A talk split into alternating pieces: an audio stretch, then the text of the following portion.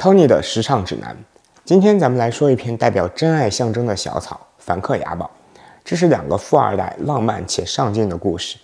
话说，一八九五年清光绪年间，家里倒腾宝石的埃斯特尔雅宝，那认识了家里切宝石的阿尔弗雷德凡克，两个荷兰小青年走到了一起。那您琢磨啊，雅宝懂宝石，凡克懂切宝石。于是两口子携手创建了一个夫妻店。后来呢，三个小舅子也跟着掺和了进来。一九零六年，在法国巴黎方登广场开了第一家梵克雅宝店。正常情况下啊，到这儿应该接着的是奢侈品圈那些，呃，家庭伦理狗血剧情。那但是梵克雅宝让各位失望了。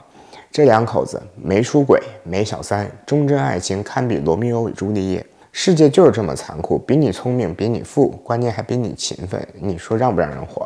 这两口子很快就赢得了一票粉丝的心啊！人家这粉丝起步太高了，随便介绍几位，比如温莎公爵夫人，就是那位要江山不要美人的英王爱德华八世他媳妇儿；摩洛哥王妃格雷斯凯利啊，这位就算到现在比她漂亮的全球也没几个；伊朗皇后法西亚福阿德，人家外号叫做亚洲维纳斯。前美国第一夫人杰奎琳·肯尼迪，就这帮姐们的订婚、结婚礼物，无意外都是梵克雅宝，怎么样，吓人吧？那为啥人家这小珠宝这么招人喜欢呢？雅宝家最厉害的技术叫做隐秘镶嵌技术，啥意思？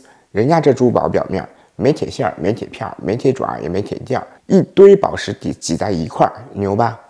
这玩意儿啥原理呢？有点像咱鲁班师爷的那个榫卯结构。让宝石严丝合缝的卡在槽里，那这个槽有多大呢？不到零点二毫米。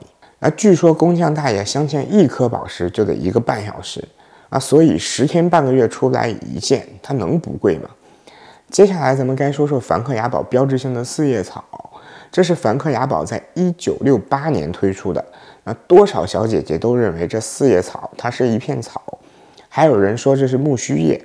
什么几十万片变异了才出来一片啊？你们想，一荷兰富二代用喂驴的草药去设计珠宝，这玩意儿它可能吗？人家这灵感是打哪儿来的呢？是西班牙格拉纳达有一座非常有名的阿拉伯宫殿，叫做阿尔罕布拉宫啊。这中间有一个大水池子，这形状就打这儿来的。那四个叶分别代表了健康、财富、爱情和荣誉。你们是不是就差财富了？这就是梵克雅宝的故事啊！两口子忠贞爱情在天之灵，那忽悠了一茬又一茬的有情人。